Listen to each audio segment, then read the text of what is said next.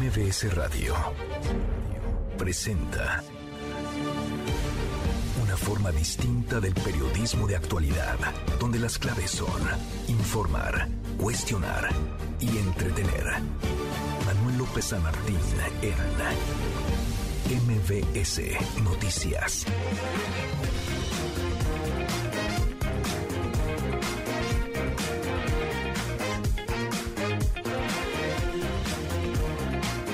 Martes, martes 28 de marzo, la hora en punto movida. Muy movida esta tarde, hay mucha información. Soy Manuel López San Martín, gracias. Muchas gracias que ya nos acompaña. Acaban de estar como todos los días, como todas las tardes, todas las voces. El drama migrante adquiere dimensiones eh, de horror.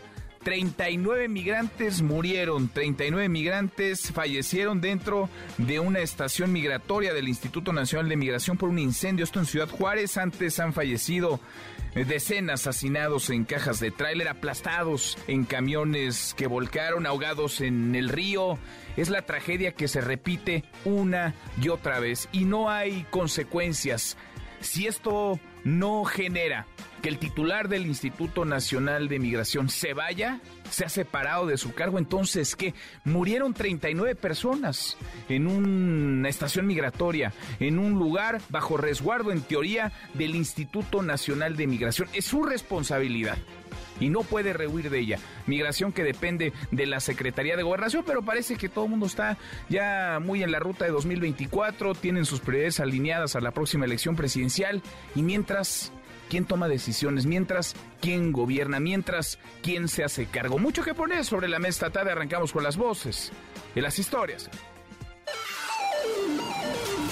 Las voces de hoy. Andrés Manuel López Obrador, presidente de México. Tenemos hasta ahora como informe que perdieron la vida 39 migrantes. Esto tuvo que ver con eh, una protesta que ellos eh, iniciaron. Hugo López Gatel, subsecretario de Salud. Una felicitación al gobierno de Argentina porque ayer establecieron la prohibición absoluta de los productos de tabaco, los vapeadores, los cigarrillos electrónicos. Leticia Ramírez, secretaria de Educación Pública. Es una estrategia de acciones en el aula y de campaña de información. Las acciones en el aula son intervenciones de docentes, estarán informando a los alumnos y a las alumnas de los daños que causa el consumo de drogas. Giorgio Sili, subsecretario de Asuntos Exteriores de Italia. El general Luzzi anunció además la histórica apertura en la Ciudad de México de una agregaduría militar de Italia que será encabezada por un oficial de los carabinieri, lo que se reflejará también en nuestra cooperación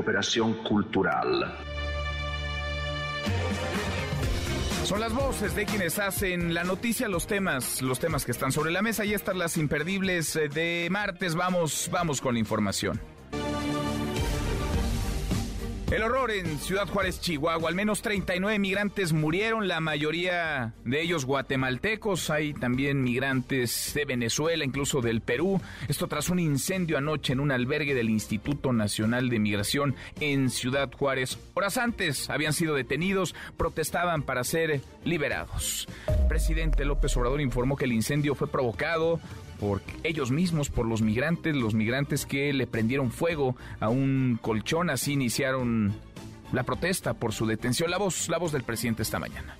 Anoche, como a las nueve y media de la noche, se produjo un incendio en un albergue de migrantes en la frontera, en Ciudad Juárez. Y tenemos hasta ahora como informe que perdieron la vida 39 migrantes. Esto tuvo que ver con eh, una protesta que ellos iniciaron a partir, suponemos, de que se enteraron de que iban a ser deportados, movilizados y como protesta en la puerta del albergue pusieron colchonetas del albergue y les prendieron fuego.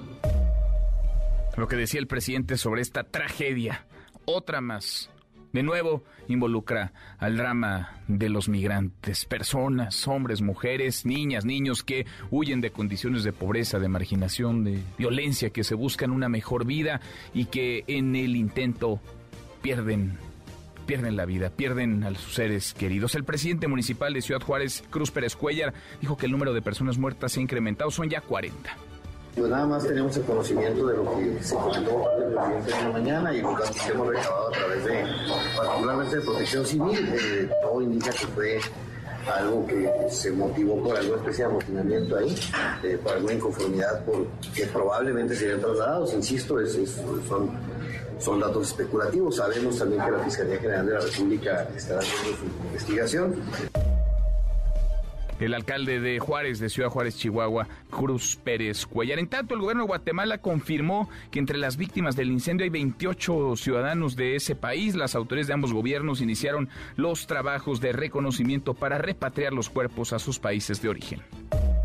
En otro tema sigue el, tire, estire y afloje con Estados Unidos. El secretario de Seguridad Nacional Alejandro Mayorkas aseguró esta mañana ante un comité del Senado que el crimen organizado controla algunas partes de México, lo que sabemos todos en nuestro país desde luego, pero pues no gusta que se diga más allá de la frontera. Claro que en Estados Unidos no están para andar dando clases, tiene muchísimo que hacer, muchos pendientes, muchas crisis que confluyen también allá. Esto a pregunta expresa del senador republicano Lindsey Graham, quien impulsa una propuesta para declarar a los cárteles como grupos terroristas. El senador que le pregunta a todos los funcionarios del gobierno de Estados Unidos lo mismo cada vez que van. El presidente de México, el señor Obrador, dijo que negaba que hubiera partes de su país bajo el control de los cárteles. ¿Está de acuerdo con eso? No estoy de acuerdo. ¿Está de acuerdo con el secretario Blinken de que hay partes de México manejadas por cárteles? Sí. Bueno, y en otro tema, van a retirar a la Guardia Nacional del Metro dos meses después de que seis mil elementos, poquito más, fueran desplegados en el sistema de transporte colectivo tras múltiples fallas y el choque a inicios de año que dejó una persona muerta, el choque entre dos trenes. Sin dar detalles, la jefa de gobierno, Claudia Sheinbaum, adelantó que se plantea ya un plan para reducir la cifra de elementos en el transporte público. Bueno, y a propósito, a propósito del presidente López Obrador, se lanzó nuevamente contra el ministro de la Corte, Javier Laines, quien suspendió el plan B de reforma electoral. El INE dijo que este busca que se mantenga un supremo poder conservador. Es interesante porque la aprobaron eh, diputados y senadores, el poder legislativo, que es el poder más cercano a la soberanía popular, y de repente un ministro que no es electo por el pueblo, ni siquiera la Suprema Corte, sino un ministro, la cancela. Es un hecho, yo pienso, inédito y desde luego pues eh, injusto, arbitrario. Ya pues ahora tenemos en los hechos, o quieren pues que prevalezca, que impere en México una especie de supremo poder conservador. Ya este ministro Laines ya es como su Alteza Serenísima el presidente López Obrador y la presidencia del PRI ha dicho que sus diputados van a votar en contra de las propuestas presentadas por eh, para consejeros del INE en las quintetas para elegir a su nueva presidencia y tres consejeros. Esto a pesar de que la coordinación del tricolor en San Lázaro se había dicho en favor de por lo menos procesar la discusión, el diálogo y encontrar o tratar de encontrar acuerdos. Por su parte, la vicecoordinadora de Morena en San Lázaro, Leida Alavés, dijo que la Junta de Coordinación Política acordó sesionar jueves y viernes de manera presencial para analizar y votar la elección de consejeros. Hugo López Gatel regresa a las mañaneras ahora como zar de la prevención, la prevención contra las adicciones. El presidente adelantó que el subsecretario de Salud estará todos los martes en su conferencia. Ovidio Guzmán López, el ratón, interpuso un nuevo juicio de amparo con el que busca impedir su extradición a Estados Unidos. Un juez de distrito admitió a trámite la demanda de garantías y le concedió al hijo del Chapo la suspensión provisional. Nuevamente el metro de la Ciudad de México, distintas líneas presentaron esta mañana retrasos en algunas estaciones provocando caos. Lo de siempre entre los usuarios, principalmente en las líneas 3, 4, 6 y la línea A. Bien, las buenas, porque como cada tarde, claro que tendremos buenas noticias, querido Memo Guillermo Guerrero, ¿cómo estás? ¿Cómo estás, mi querido Manuel? Pues fíjate que ayer salió la noticia de que China encontró eh, de grandes depósitos de agua en la Luna, lo cual eh, podría en un futuro ah, facilitar las cosas para una colonia humana en la Luna. ¿Qué tiempos vivimos? Qué extraño. Y también vamos a presentar No llegaron los extraterrestres. No llegaron, pero a lo mejor Pero llegó el agua a la Luna.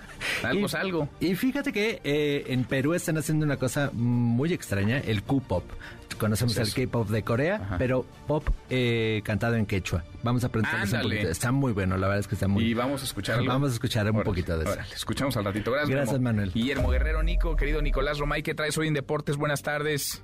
Manuel, ¿cómo estás? Me da mucho gusto saludarte. Hoy platicaremos del turco Mohamed, nuevo director técnico de Pumas. Empieza un nuevo proyecto a falta de cinco partidos. Hablaremos de eso y más. Platicamos en un rato. Abrazo grande, Nico, Nicolás Romay. Hasta aquí el resumen con lo más importante del día. Es un drama, por donde se le vea, es un drama creciente el de los migrantes. Ya no alcanzan las palabras, se nos terminaron los adjetivos para describir la situación. El drama es trágico. La crisis migrante adquiere dimensiones de horror. 39 migrantes muertos dentro de una estación migratoria del Instituto Nacional de Migración por un incendio en Ciudad Juárez. ¿Y dónde está el titular del Instituto Nacional de Migración, Francisco Gardoño? ¿Dónde estaba? No ahora para dar explicaciones o tratar de justificar esta tragedia. ¿Dónde estaba antes para supervisar que cosas como estas no sucedan, no ocurran? ¿Y dónde está el jefe de Garduño? ¿Quién es el jefe de Garduño? Es el secretario de Gobernación.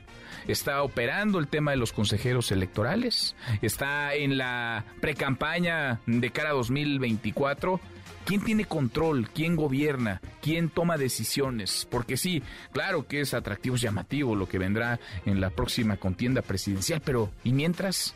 ¿Quién gobierna? ¿Quién se hace cargo? ¿Quién va tomando decisiones? ¿En manos de quién estamos? De eso queremos platicar con ustedes esta tarde. Al menos 40 migrantes, ha dicho ya el alcalde de Ciudad Juárez, Chihuahua, Cruz Pérez Cuellar, murieron en la estación migratoria el Instituto Nacional de Migración en Ciudad Juárez, Chihuahua, tras registrarse un incendio. Luego de esta tragedia, va a cambiar en algo la política migratoria de México, sí, pero hay que entender que esto es un asunto de región. No solamente es nuestro país, también es Estados Unidos y son los países desde donde van huyendo miles de personas. Los países centroamericanos, los países sudamericanos, los países del Caribe. ¿Algo va a cambiar?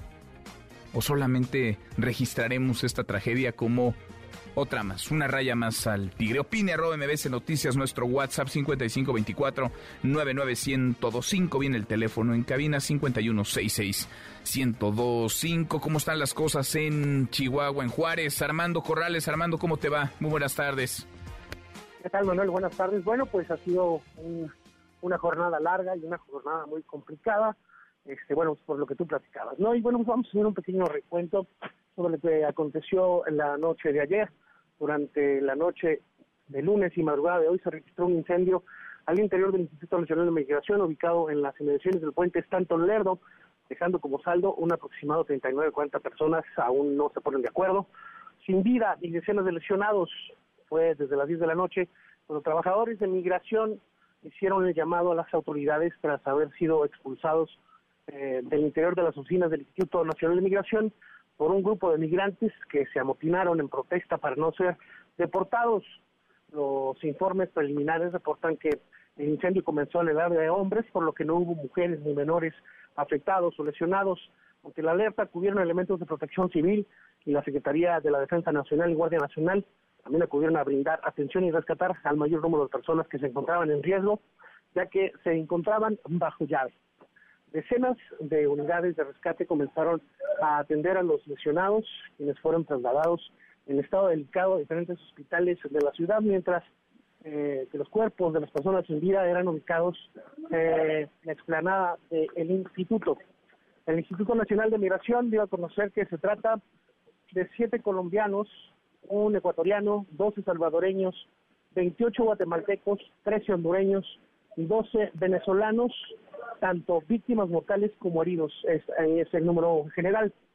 Ante este hecho acudieron autoridades del Consejo Estatal de Población, de autoridades migratorias y de derechos humanos a, pues, a resolver qué era lo que estaba sucediendo. La investigación quedó al final a cargo de la Fiscalía General de la República porque lo que las autoridades locales no habían dado un pronunciamiento. Pero esta mañana el presidente municipal de Ciudad Juárez, Cruz Pérez Cuellar, lamentó que se dieran estos hechos derivados de esta situación migratoria y comentó que desde un inicio se instruyó a los bomberos de, este, y rescate a que brindaran todo el apoyo posible. Vamos a escuchar lo que dijo sobre esto. Todo indica que fue algo que se motivó por alguna especie de amotinamiento ahí, eh, por alguna inconformidad, porque probablemente serían trasladados. Insisto, es, son, datos especulativos. Sabemos también que la Fiscalía General de la República estará haciendo su investigación. No, lo que vimos, estamos dispuestos a ayudar. Sin embargo, ayer en la mañana se comentó que va a ser el gobierno mexicano el que va a estar eh, apoyando para el traslado señalamientos de que el gobierno municipal fue quien ordenó a que se retiraran los migrantes de las calles de la ciudad. Se informó que el ayuntamiento trabaja por cuidar de manera equilibrada la seguridad de las personas en las calles de la ciudad. Esto comentó tipo de, de, redada, lo que hemos venido diciendo ha sido el, el, cuidar de manera equilibrada la seguridad de las personas en las vialidades de la ciudad y son hechos completamente distintos. Este, si alguien quiere empatarlos o algo, pues es ya querer lucrar políticamente con una tragedia tan grave como esta. Eso es muy, muy lamentable, porque lo que sucedió en las calles no tiene ninguna relación con lo que, se, con lo que pasó ahí. Son hechos completamente distintos y, y desde luego que nosotros tendremos que cuidar eh, los derechos humanos de los migrantes y los derechos de los ciudadanos, eh, como lo hemos venido haciendo. Para las últimas horas, el comisionado del Instituto Nacional de Migración, Francisco Gardonio Yáñez, llegó a Ciudad Juárez y ha recorrido ya los hospitales donde se encuentran migrantes destinados y se reunirán en las próximas horas con autoridades estatales y municipales para analizar los hechos y acciones que se deberán seguir en consecuencia. Preguntado Don Noel, ¿qué va a surgir a partir de hoy? ¿Qué va a cambiar? No sabemos si va a cambiar para bien, lo que sí es que esperan días donde comenzarán los señalamientos políticos y se va a politizar este tema al 100%, Manuel. Sin duda, sin duda, y eso, pues eso alimenta aún más esta, esta tragedia, que lejos de resolverse, eh, parece, luce al menos cada vez más descompuesta, más podrida. Gracias, Armando, muchas gracias. A la orden, más información, estamos pendientes. Estamos pendientes, volvemos contigo si hay cualquier novedad allá en Ciudad Juárez. Qué tragedia esto, qué horror, qué, qué drama. Y sí, ahí está Francisco Garduño, el titular de migración, y ahora sube fotografías visitando los hospitales y reuniéndose con las personas lesionadas. ¿Dónde estaba antes? ¿Dónde estaba el titular de migración para que esto no ocurriera, para que esto no sucediera? Desde luego no es responsabilidad de una sola persona, pero él es la cabeza. En cualquier país del mundo civilizado, después de una tragedia como estas, donde mueren 39 personas, el titular se va, renuncia, ya después que vengan las explicaciones, pero estorba en donde está. Estorba para que se esclarezcan los hechos, estorba para que se investigue, para que se indague a fondo qué sucedió. Ya lo demás será política, lo demás serán explicaciones, justificaciones, pero ¿qué tiene que hacer ahí un titular de un organismo en donde mueren 39 migrantes dentro de sus instalaciones. Muchos de ellas y de ellos, decenas, eran guatemaltecos. Lucía Dubón, Lucía, muy buenas tardes. Hola, muy buenas tardes. Efectivamente, la información que tenemos en este momento es una prioridad para el gobierno de Guatemala, de Alejandro Yamatei, establecer qué fue lo que ocurrió en esta tragedia ocurrida en el área de alojamiento de la estancia provisional de la ciudad de Juárez, Chihuahua, México. Por lo tanto, el canciller Mario Adolfo Búcaro expresó cuál es el sentir del gobierno de Guatemala. Escuchemos. Estamos activando nuestro protocolo de emergencia apoyando con psicólogos, investigadores, estamos trabajando ya con el Ministerio Público, con el INASIF para la averiguación de la verdad. También anunciar que tenemos toda la colaboración del Gobierno de México. En este momento el canciller Marcelo Ebrard se está desplazando hasta Ciudad Juárez para poder hacer una evaluación de la situación y por supuesto trabajar también con las autoridades de la Fiscalía de República de eh, los Estados Unidos mexicanos para la averiguación de la verdad. Establecer que el gobierno a través de un proceso consular de identificación que se había realizado previamente sí tiene las identidades de los 28 guatemaltecos que fallecieron en esta tragedia, de los cuales eh, se trata de hombres, según indica el canciller, no se han identificado menores de edad ni mujeres, pero se está a espera de que el gobierno de México proporcione la información de manera oficial con quienes se están coordinando de manera muy oportuna, de acuerdo a lo explicado por el canciller eh, Adolfo Búcaro. Asimismo, posteriormente a las identidades, pues también se les estará dando acompañamiento a los familiares de los fallecidos para las actividades de repatriación. Está en la información desde Guatemala con la reacción de las autoridades a cargo de las relaciones eh, internacionales por parte del gobierno encabezado por Alejandro Yamatei.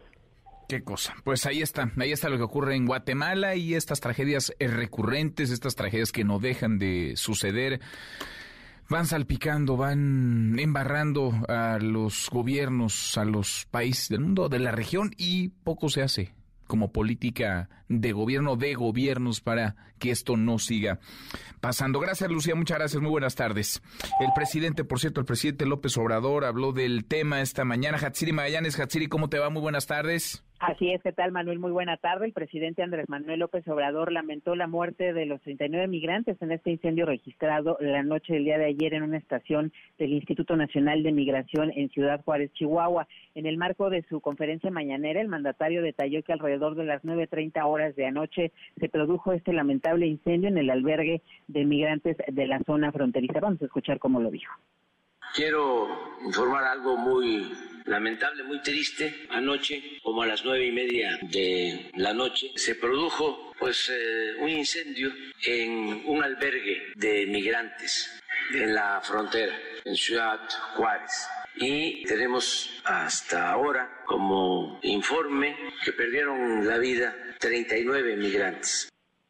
Y el motivo agregó que como protesta en la puerta del albergue pusieron estas colchonetas a las que les prendieron fuego y bueno, no se imaginaban que iban a causar pues esta terrible desgracia. Comentó que ya está en el lugar tanto el titular del Instituto Nacional de Migración, así como las autoridades locales y también de la Fiscalía General de la República para proceder justamente de manera legal. Vamos a escucharlo nuevamente. Esto tuvo que ver con eh, una protesta que ellos iniciaron a partir, suponemos, de que se enteraron de que iban a ser deportados, movilizados y como protesta en la puerta del albergue pusieron colchonetas del albergue y les prendieron fuego y no imaginaron de que esto iba a causar esta terrible desgracia. Eh, está ya el director de migración, desde luego todas las autoridades que tienen que ver con estos hechos y desde luego la Fiscalía eh, General de la República para proceder eh, legalmente. Bueno, dice que todavía se está investigando cuáles son sus nombres y se tiene el dato hasta el momento que son de Centroamérica y algunos también venezolanos. Vamos a escucharlo nuevamente. Lo que sabemos hasta ahora es que son migrantes de Centroamérica fundamentalmente y algunos de Venezuela. Eh, los que estaban en ese albergue no sabemos todavía exactamente los nombres y la nacionalidad de los que lamentablemente perdieron la vida. Pues muy triste que esto eh, suceda el reporte que tenemos. Pues sí, es muy triste. Gracias, Gatsiri. Muchas gracias. Muy buenas tardes. Buenas tardes. Es muy triste, pero con tristezas no se resuelven las cosas. ¿Qué va a pasar? Insisto, es inexplicable, vaya, es injustificable para un funcionario quedarse en un cargo para el que no está capacitado. Un cargo que no puede desempeñar con responsabilidad, con eficacia. ¿Cómo entender que mueran migrantes por decenas, 39 al menos, en las instalaciones del Instituto Nacional de Migración? Y 12 horas después, 14 horas después de la tragedia, ahí siga el titular de migración en su cargo. ¿Cómo entenderlo? ¿Cómo explicarlo? ¿Cómo salir de esta crisis profunda que adquiere, insisto, dimensiones de horror? Es un drama que se ha vuelto tragedia recurrente. Le agradezco estos minutos al doctor Tonatiu Guillén, excomisionado del Instituto Nacional de Migración. Doctor, muchas gracias. Gracias, Tonatiu. Buenas tardes.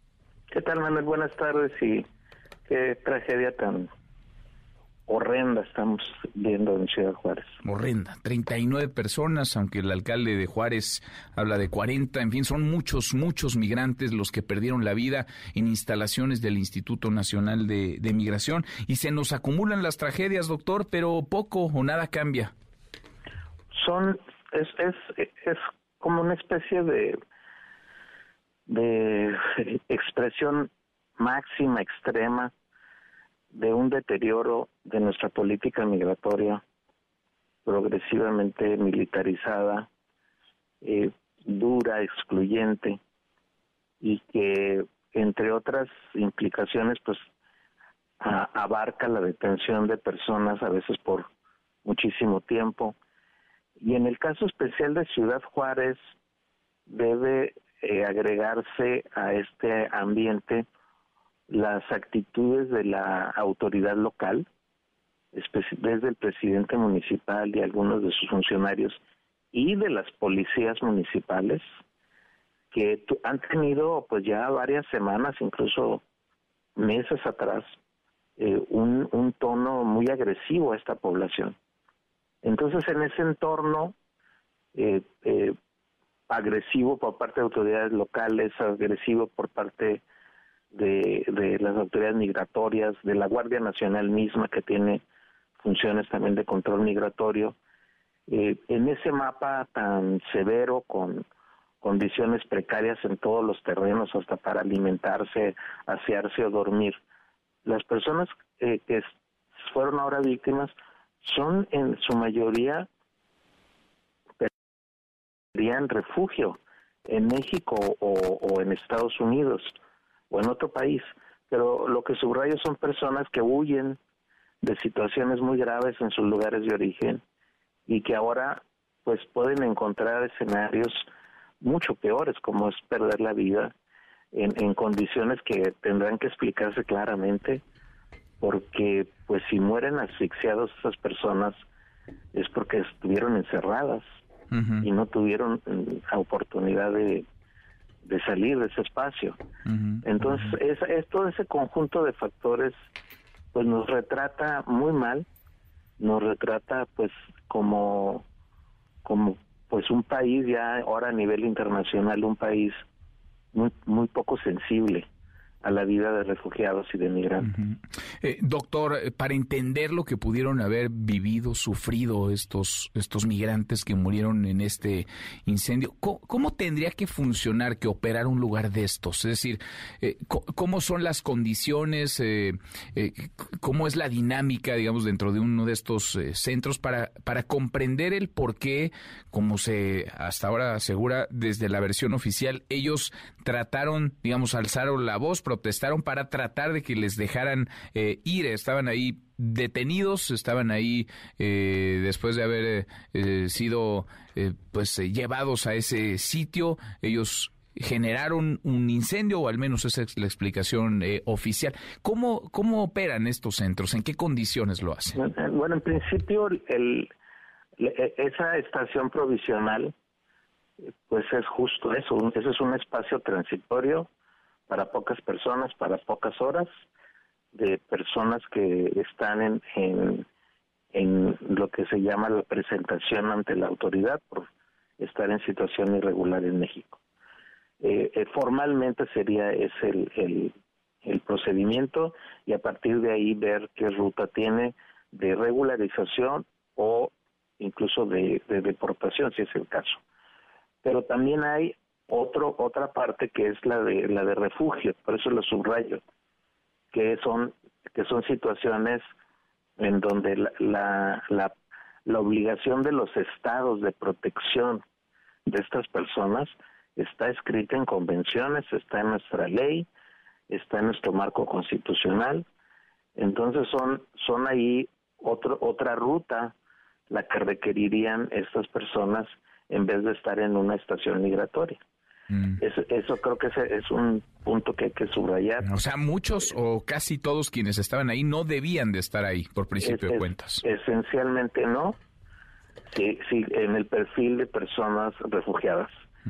Y el, el, el escenario del perfil de persona refugiada, pues más bien su atención debió haber estado, o debe estar todavía, en manos de Comar, que pues es una institución que hace su labor, pero con condiciones materiales pequeñísimas, con equipamiento pequeñísimo, pero también eh, recordarás que hay un acuerdo reciente de México con Estados Unidos eh, con relación a las nacionalidades venezolanas, cubanas, haitianas y nicaragüenses, y por lo menos esas nacionalidades debimos haber avanzado ya ahora a un estatus de protección general, porque mientras hacen o no su proceso de refugio en Estados Unidos, México no tendría por qué tener una actitud este, muy agresiva como ha ocurrido hasta ahora con estas poblaciones y más bien avanzar hacia, hacia procedimientos de, respeto de derechos y de tolerancia y de comprensión, porque son situaciones de, de personas que no están de paseo, están literalmente en una situación de emergencia humanitaria. Es, es importantísimo y es clave eso que menciona. Ahora, ¿quién realiza estas detenciones, doctor? ¿Quién decide que van por esas personas y las meten a donde las metieron, a donde murieron ayer en Ciudad Juárez? formalmente es el instituto, pero en Ciudad Juárez están pasando cosas absolutamente inaceptables, como que la policía municipal eh, se meta a algún albergue se meta a comedores, y haga detenciones, eso es absolutamente irregular. Y eh, no sé de este caso, pero es probable que hayan intervenido también estas autoridades locales que lo hacen de manera ilegal, no tienen ninguna atribución, pero formalmente la responsabilidad es del instituto y en su caso de la Guardia Nacional, que también pues, la ley le dio atribuciones de control migratorio, que es, que es de los cambios que pues hay que rectificar en algún momento porque eso implica directamente al ejército en, funciones de, que son administrativas. O sea, también hay que subrayarlo. La detención es administrativa, no es no no es un delito, no no no está en el código penal, es una es una falta administrativa y sobre ese tono no tendríamos por qué tener este ni detenciones prolongadas ni situaciones como las que estuvimos viendo y que ahora tienen condiciones tan o resultados tan graves. Sin duda. Pues eh, difícil albergar algún tipo de esperanza de que se modifiquen las cosas, de que algo cambie, de que algo pase. Hemos platicado en otras ocasiones, doctor, se acumulan las tragedias, sigue el drama migrante y poco nada pasa. Y es un asunto claro de México, de los gobiernos municipales, en este caso estatal, federal, pero también de los de los países de la región. Y no, seguimos seguimos contando tragedias, eh, doctor, y seguimos contando muertes, por desgracia. Lamentablemente, en los últimos dos años hemos tenido prácticamente duplicado los números de personas fallecidas en el tránsito desde el sur de la frontera sur mexicana a la frontera sur de Estados Unidos. Entonces, estamos hablando de casi cuatro personas por día. Entonces, esa tragedia se suma a esta otra tan tan terrible y, y, hay que tomar conciencia, o sea, si, si hay una situación de, de crisis humanitaria y de necesidad de protección y de derechos humanos que no, no, no lo estamos poniendo en el centro del horizonte. Tal cual. Tal cual. Doctor, como siempre, es un, es un gusto escucharlo, aunque sea en estas circunstancias, y qué tragedia. Gracias, Tonatio. Muchas gracias, como siempre.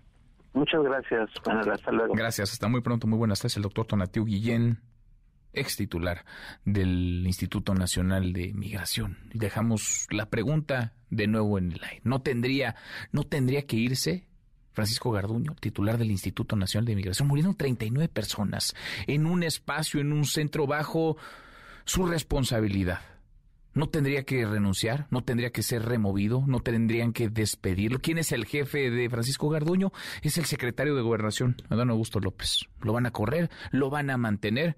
La hora con 33. Pausa. Volvemos a más. Siga a Manuel López San Martín en redes sociales. Twitter, Facebook y TikTok. M. López San Martín. Continúa con la información con Manuel López San Martín en MBS Noticias. MBS Noticias con Manuel López San Martín. Continuamos. Seguimos, cruzamos la media hora con 35. Ahora volvemos al tema del incendio, la tragedia en Ciudad Juárez, la muerte de al menos 39 migrantes en un espacio bajo la responsabilidad a cargo del Instituto Nacional de Migración. Un, un horror en este drama migrante. Antes están movidas las cosas eh, vivimos la recta final del proceso para elegir, para definir a cuatro nuevos consejeros electorales. Se va a renovar la presidencia del Instituto Nacional Electoral. René Cruz, René, ¿cómo te va? Muy buenas tardes. Hola Manuel, amigos del auditorio, muy buenas tardes. Pues tras esta suspensión que le otorgó el pasado viernes el ministro Javier Lainez Potisek, el Instituto Nacional Electoral, pues ya aplazó, Manuel, esta implementación del llamado Plan B durante la sesión extraordinaria que se realizó ayer por la noche, el Consejo General aprobó el acuerdo por el que se suspenden los trabajos de modificación de los instrumentos normativos y administrativos, así como el plan de trabajo y el cronograma, con lo cual eh, las direcciones ejecutivas y unidades técnicas, así como los órganos desconcentrados locales y distritales, pues deberán aplicar las disposiciones vigentes hasta antes de la publicación del decreto de reformas. El presidente del INE, Lorenzo Córdoba, eh, mencionó que este acuerdo también tiene el propósito de liberar de cualquier responsabilidad a los integrantes del Comité Técnico encargado de la implementación del Plan B, mientras la Suprema Corte de Justicia de la Nación resuelve sobre el fondo del asunto. Escuchemos. Ello, entre otras cosas, para relevar de cualquier tipo, digamos, de responsabilidad a las y los integrantes del eh, comité mencionado que a partir de la propia suspensión tienen un impedimento legal para instrumentar una reforma que jurídicamente está en suspenso. Por su parte, Mario Yergo, representante de Morena ante aseveró que la resolución del ministro Lainez pues lacera el orden democrático al arrancar hojas de la Constitución. Escuchemos. Hoy el orden constitucional y democrático de nuestro país se encuentra lacerado y al amparo de la división de poderes y de un mal llamado sistema de pesos y contrapesos se da cabida a los excesos judiciales que derrocan la voluntad popular con la determinación de unos cuantos. Bueno, Manuel, a pesar de este acuerdo que se aprobó ayer por la noche, el Comité Técnico deberá continuar con el análisis del impacto normativo de esta reforma a la Ley General de Comunicación Social, ya que hay que recordar que el ministro Alberto Pérez Dayán, otro de los ministros que tiene a su cargo estas impugnaciones en contra del llamado Plan B, pues otorgó la suspensión únicamente para el efecto de que esta reforma pues no rija en los procesos electorales del Estado de México y Coahuila. Por ello, se deberá adecuar la normatividad sobre propaganda gubernamental, comunicación social, equidad e imparcialidad en los procesos electorales.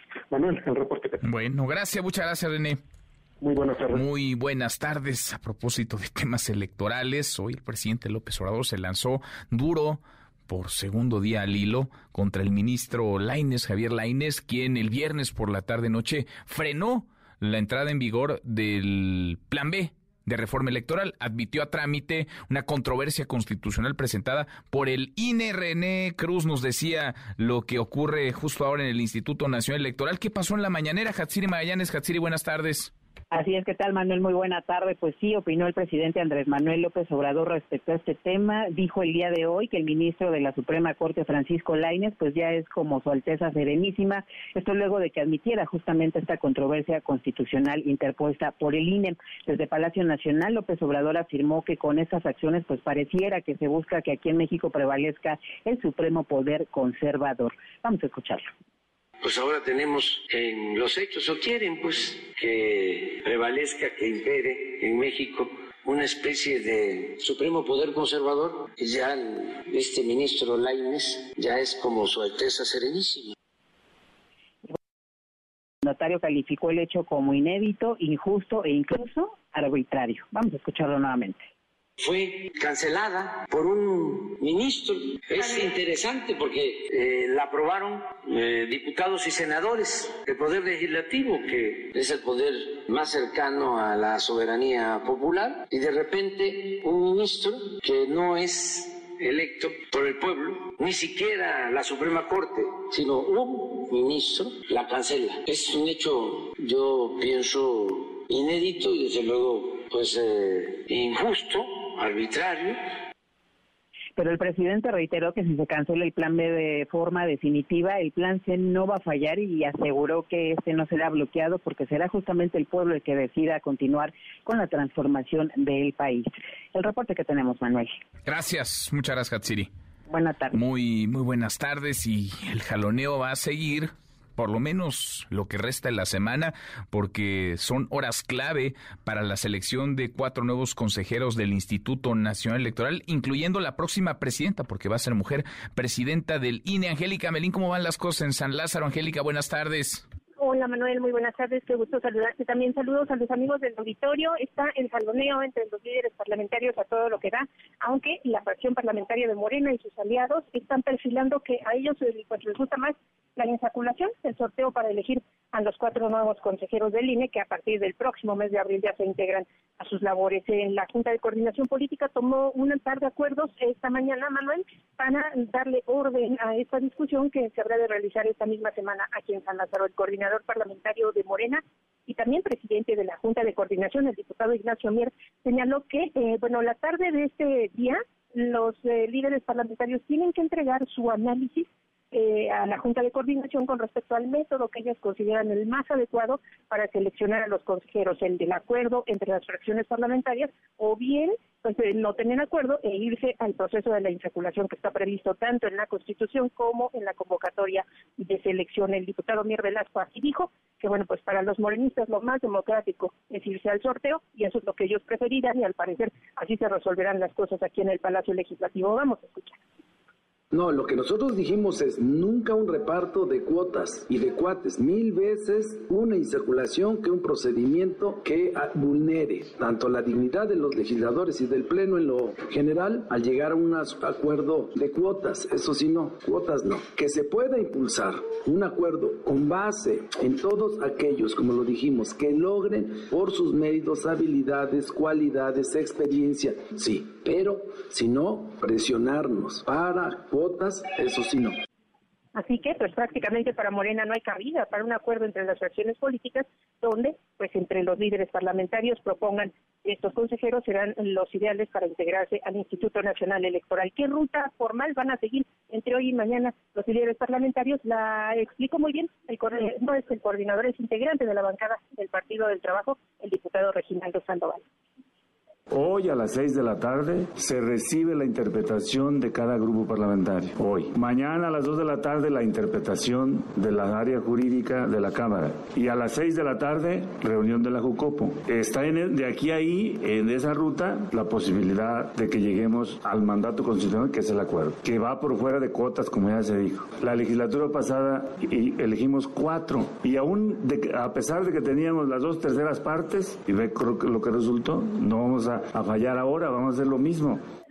Así que no quieren caer en lo mismo, dicen los integrantes de las eh, fracciones parlamentarias de la mayoría aquí en San Lázaro. Y bueno, pues entre hoy y mañana se define cuál será el método de selección. Ya Morena perfila que a ellos les gusta más la insaculación. Incluso, Manuel, van a justificar que se insaculen o lleguen al sorteo los eh, nombres, la definición de los nombres de los nuevos consejeros, pidiéndole un análisis jurídico al área precisamente jurídica de la Cámara de Diputados para que se justifique por esa vía la insaculación, que es como se prevé, se resolverá todo aquí en San Lázaro. Vamos a estar muy pendientes, Manuel. Insaculación, entonces. A ver, eh, digamos, si no hay dos terceras partes, cuando el viernes, a más tardar, nos iríamos a este escenario, al de la insaculación, al de la tómbola, al del sorteo, Angélica? Está previsto en la convocatoria, Manuel, que eh, la votación por acuerdo, es decir, en caso de que hubiera un acuerdo, que se ve muy difícil, sería el jueves, en el Pleno y el escenario para la insaculación está previsto para el 31, viernes 31 de, eh, mes, este mes de marzo. Así que, por el momento, los legisladores sí tienen prevista sesión para el día jueves, el jueves 30, y va a ser sesión presencial para que estén listos aquí en el Pleno todos los congresistas y se pueda alcanzar la mayoría calificada. no confirmaron el día de hoy si el viernes tienen prevista la sesión del jueves, del viernes 31 de marzo, para que pudiera llevarse a cabo la insaculación, pero todo apunta a que el día de mañana así lo definirán en esta reunión en vespertina que tendrá la Junta de Coordinación Política. Bueno, pues veremos. Gracias, muchas gracias, Angélica.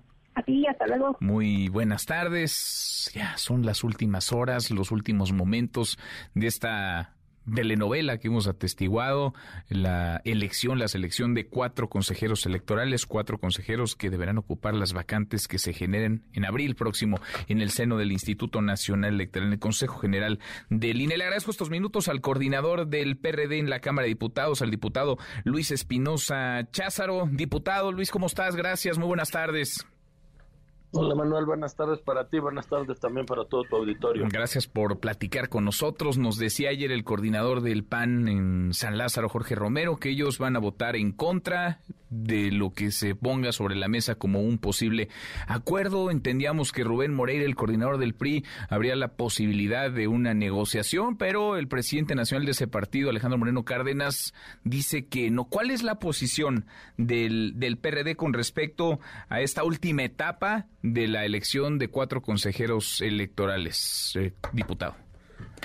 Bueno, pues eh, vamos a tener mañana Jucopo, como ya lo informaba Angélica, y ahí se revisará, digamos, el, el, método de tener que llegar a una insaculación. Podría insacularse en la Junta de Coordinación Política y bajar esas ternas al Pleno, en donde tendríamos nosotros, pues casi seguro votaríamos en contra, me refiero a PAN, PRI, PRD, y entonces terminaría esto en la Corte, o bien bajarle al Pleno la insaculación y ahí ya no habría necesidad de una votación, se insaculará en la Cámara de Diputados, que es la otra posibilidad, y de ahí saldrán pues los cuatro consejeros eh, electorales. Quedan horas, lo decías tú bien, para buscar si existe la posibilidad de un acuerdo, aunque yo pues francamente lo veo muy complicado por la propia composición de las ternas. Muy difícil, sí. ¿Cómo, ves esas quintetas a propósito? Son 20 nombres los que quedan. La que más polémica ha generado es la quinteta de la cual emanaría la próxima presidenta del, del INE. ¿Cómo, ¿Cómo ves estas, estas quintetas? ¿Ves los dados cargados en todas, en algunas?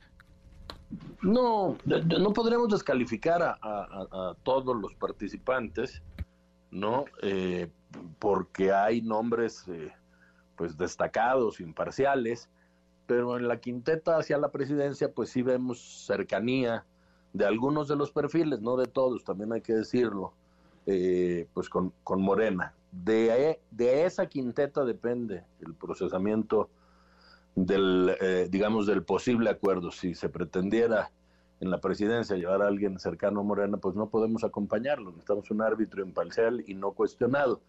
Si esto no se da, pues será literalmente la suerte la que decida es muy lamentable porque, bueno, pues insisto, habrá perfiles que quizá fueran mejores a los que la suerte no les eh, favorezca, pero tendrá que haber consejeros de una manera u otra tendrá que haber, tendrán que salir, si no es por acuerdo, si no es a través del voto de dos terceras partes, vía una, una insaculación, vía un, un sorteo. Ahora, ¿ustedes van a poner sobre la mesa eh, nombres, perfiles que consideren cumplen con, con digamos, eh, características, con trayectoria, con el conocimiento como para ocupar un, un asiento en el IN? ¿Lo harán de manera pública como, como alianza, como coalición no solamente electoral, sino legislativa, lo hará en el seno de la Junta de Coordinación Política. ¿Qué es lo que están viendo, diputado? Nos eh, acordamos el día de ayer por la noche, junto con nuestras direcciones nacionales, que buscaríamos presentar, sí, una propuesta de, cuatro nombres o de tres nombres, no estoy seguro que podamos encontrar en la quinteta dorada un nombre completamente imparcial pero cuando menos en tres sí, presentaríamos los nombres porque es nuestra obligación tener una propuesta. Ya veremos pues eh, qué, hace Morena, cómo vota Morena y si es que ellos presentan otra quinteta y cuáles son esos nombres. Entonces eh, eh, hay la posibilidad incluso de que en alguna de las quintetas pudiéramos ponernos de acuerdo y, esa no tener que insacularla, pero no quiero adelantar vísperas mm. junto con los aliados de PAN y PRI vamos a presentar los nombres y vamos a ver si empatan con algunos de los nombres que Morena pudiera también pensar que son los mejores perfiles de las quintetas y si no, insisto, pues la última opción es la de la insaculación. Lo veremos, eh, diputado, platicando con el diputado coordinador del PRD en San Lázaro, Luis Espinosa Cházaro. Entonces, para el PRD no está cerrada la posibilidad de diálogo, de acuerdo pero se antoja por el tiempo, por lo que falta y por sobre todo la manera en que se conformó la quinteta de la que emanaría la presidencia del Instituto Nacional Electoral, se antoja complicado. Sí, se antoja muy, muy complicado. Esa, esa quinteta. Esa particularmente. Bueno, pues lo, lo veremos. Eh, diputado, muchas gracias, gracias como siempre. Gracias a ti, buen día. Gracias, muy buenas tardes. Luis Espinosa Cházaro, coordinador del PRD en San Lázaro. Esa es la posición del Sol Azteca. Van a sentarse a la mesa. Podría haber negociación, diálogo, acuerdo. No están cerrados. En el PAN, sí, en el PAN dicen van a votar en contra. Y en el PRI, porque ojo, eh, el PRI podría ser el fiel de la balanza. 10 para la hora, pausa. Volvemos, hay más. Redes sociales para que siga en contacto: Twitter, Facebook y TikTok. M. López San Martín. Continúa con la información con Manuel López San Martín en MBS Noticias. Ya estamos de regreso. MBS Noticias con Manuel López San Martín. Continuamos. En MBS Noticias. Diana Bernal. Diana, qué gusto saludarte como cada semana. Interesante ver el tema que nos traes hoy, porque la Organización para la Cooperación y el Desarrollo Económicos, la OCDE, aplicará impuesto a multinacionales. ¿Esto está avanzando, no está avanzando en México? ¿Cómo va este, este proyecto, Diana? ¿Cómo te va? hola, Manuel, ¿cómo estás? Pues con el gusto de platicar contigo y pues realmente es un tema muy, muy sensible porque como tú verás a nivel global se está viviendo una percepción de desequilibrio social, pues digamos que que no tiene precedente en muchas décadas atrás. Vemos las revueltas porque Macron está queriendo aumentar dos años la edad para pensionarse de los 62 a los 64. En Corea del Sur querían subir 12 horas la jornada laboral al mes y vemos también pues que hay migrantes asesinados aquí y en muchas partes del mundo que están tratando de llegar a lugares donde puedan tener acceso a una vida digna. Y sin embargo las grandes multinacionales, las empresas que tienen utilidades a nivel mundial, pues no están pagando realmente como hemos platicado como corresponde, porque como tienen tantos recursos, mudan sus oficinas centrales, sus corporativos a lugares que son paraísos fiscales y así hacen una especie de intercambio de ganancias de jurisdicciones donde los graban con ciertos impuestos a jurisdicciones donde los impuestos son más bajos o incluso como en Bermudas la tasa es cero. Entonces, este intento que ya lleva dos años y medio de la OEC, de la OCDE, para poder imponer esta tasa mínima global del 15% sobre una utilidad contable estimada a las grandes multinacionales, sobre todo las tecnológicas, pero también las farmacéuticas y cualquiera que supere los 750 millones de ingresos anuales, lo cual es muy fácil en el caso de estas grandes empresas, pues no tenga escapatoria, Manuel, se forma una especie de red global y el país a donde se cambie por lo menos pague el 15% y también que deje parte de sus ganancias según los usuarios, pongamos de ejemplo Google, Microsoft, que tenga en esa en ese país. Y sin embargo, Manuel, pues esto ya tiene que entrar en vigor el primero de enero de 2024, lo que significa que tendría que venir en el paquete económico una reforma adicional o bien una nueva ley que regular este impuesto. Pero antes de eso, según el procedimiento internacional, México tendría que presentar el proyecto ante la OCDE sin embargo, que este tiene residencia en París. Sin embargo, pues vamos con tristeza que esto no se está haciendo, Manuel, y la verdad, pues yo comparto la preocupación contigo, con el auditorio, de si se legislará en 2024, que es año electoral porque no, no sé realmente este gobierno si tendrá la intención de verdadera de lograr medidas para poder paliar este terrible desequilibrio social que estamos viviendo. Sí, sí, sí, sí. No, no es popular, nunca va a serlo, menos cuando hay elecciones, pero se tienen que tomar decisiones porque no va a haber eh, presupuesto público que, que resista, Diana. Así es, no va a haber presupuesto que alcance, y menos Manuel, si ya como lo digo, como sociedad global, dejamos que los que tienen grandes fortunas, que los que están generando miles de millones de ingresos, pues no paguen también los impuestos que les corresponden, y en cambio vemos pues todo el sufrimiento pues, de la gente, ¿no? En todo el mundo, en Corea, en Francia, en México, en Europa. totalmente. Diana, qué gusto como siempre, muchas gracias. Gracias, Manuel. Feliz tarde. Muy, muy buenas tardes. Los numeritos del día. Citlali Sáenz, Citlali, qué gusto saludarte. ¿Cómo te va? ¿Qué tal, Manuel? Buenas tardes a ti, buenas tardes también a nuestros amigos del auditorio. Te comento cómo están operando en nuestro país y en los Estados Unidos los principales índices. El Dow Jones Industrial registra una pérdida de 0.20%, el Nasdaq también pierde 0.83% y el S&P BMW de la Bolsa Mexicana de Valores en este momento muestra una ganancia de 0.66%, se cotiza en 53.201.06 unidades. En el mercado cambiario, el dólar en ventanilla bancaria se compra en 17 pesos con 69 centavos, se vende en 18 pesos con 71. El euro se compra en 19 pesos con 53, se vende en 20 pesos con 7 centavos. Y finalmente te comento cómo se cotiza la criptomoneda más conocida, el Bitcoin. Se compra en 499.360 pesos por cada criptomoneda. Manuel es mi reporte. Gracias. Buenas tardes. Muchas gracias, Itlali. Muy buenas tardes. Economía y finanzas. Con Eduardo Torreblanca. Lalo, qué gusto, qué gusto saludarte. ¿Cómo te va? Bien, Manuel, gracias. Iniciamos hacia el séptimo año. Ya estamos en el séptimo, ¿verdad? Híjole, suena, ya suena fuerte. Suena fuerte ¿Cómo? decirlo. No, no, es cosa sencilla. No, Manuel. no, no, no es cosa sencilla. Cumplimos ayer seis años en estos micrófonos, en este horario, en este espacio y empezamos el año siete.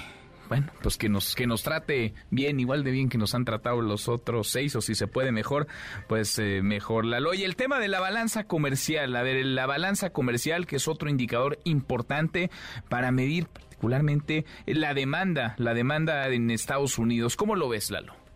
Sí, bien lo señalas, Manuel. Finalmente es una turbina de este avión que es México y es la turbina que mejor funciona y un indicador importante para ver cuál es el grado de salud de esa turbina es precisamente medir la balanza comercial, la relación entre compras y ventas de nuestro país al extranjero con el extranjero. Ayer celebramos el sexto aniversario, vamos hacia el séptimo y ayer dio a conocer el INEGI la balanza comercial correspondiente al segundo mes del 2023. Los datos en general no son favorables, pues denotan ciertos retrocesos preocupantes en nuestro comercio exterior con respecto al mes anterior, cuando hubo avances muy, muy notorios, escandalosos, diría yo. Bueno, las exportaciones en términos anuales decrecen 2.8% con respecto a hace un año, el valor de las exportaciones petroleras 19.2% con respecto a hace un año, las extractivas 11.6 también se contraen, las manufacturas menos 2.2% y las automotrices menos 8% cuando recientemente tuvimos avances de 65%.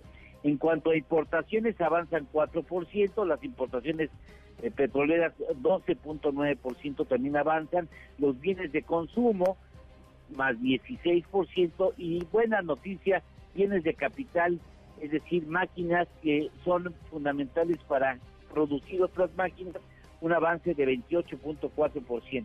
Esos resultados no resultan favorables, sobre todo en la parte exportadora, pero no es que México no esté haciendo bien las cosas, es que finalmente no se están demandando más productos de México y por ello estamos, digamos, retrocediendo nuestra presencia en el extranjero. Lo que parecen es estar indicando estos números es que Estados Unidos, insisto Estados Unidos porque es nuestro principal socio comercial, está aparentemente reduciendo su demanda ante lo que podría ser el inicio de un, eh, un, un ligero proceso de contracción económica.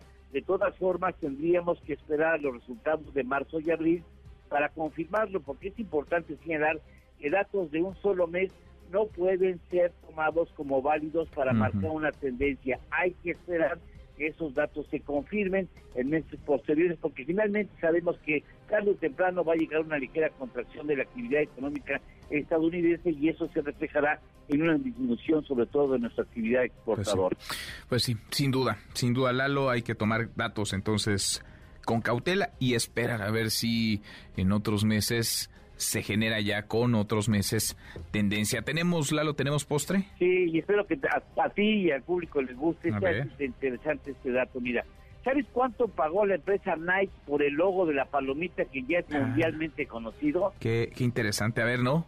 ¿Cuánto? Lo, lo paga una estudiante, a una mujer estudiante de diseño, le pagó 35 dólares por la palomita. 35 dólares. 35, bueno, Qué después, cosa. La, después la empresa le dio un pequeño paquete de acciones que si la muchacha las, las vendió en el mejor momento de Nike, pudo haber, pudo haber tenido algunos millones en las manos, millones de dólares en las manos, pero inicialmente en efectivo recibió 35 dólares. Qué barbaridad, mira. Nunca se imaginó seguramente lo popular que sería esa, esa famosísima palomita. Abrazo, gracias Lalo. Gracias, Manuel. Gracias. Buenas tardes y buen provecho a todos. Muy buenas tardes, es Eduardo Torreblanca. A la hora con cuatro tenemos, como todas las tardes, claro que tenemos buenas noticias. Gracias, Manuel. Qué calor en la ciudad. Qué calor, qué calor. ¿Siente que el calor lo agobia? ¿Está sudando en su auto mientras escucha esto? ¿No se está escuchando en su oficina? ¿Y tiene el aire acondicionado todo lo que da? Pues aquí le van unas noticias para que se ponga muy de buenas. 1.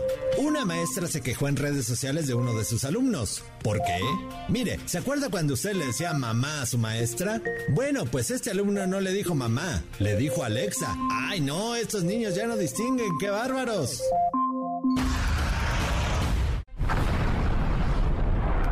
2. Como de ciencia ficción, China anunció que encontró grandes depósitos de agua en la Luna. Increíblemente, nuestro satélite tiene grandes placas de hielo que están en la cara oculta, lo que facilitaría montar una colonia de humanos en un futuro. ¡Órale!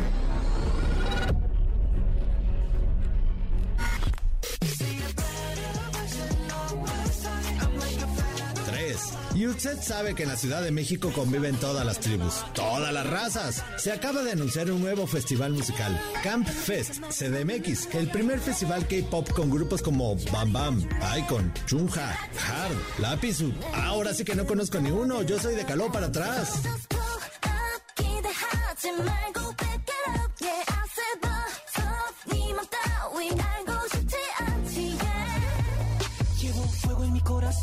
Y miren más, lo vamos a dejar con una cosa maravillosa, el Q-Pop. No, no es K-Pop como el de Corea, sino Q-Pop cantado en quechua. Si no supiera que es peruano, ni diferencia hay con el de BTS, ¿no lo cree? Que tenga usted un feliz martes.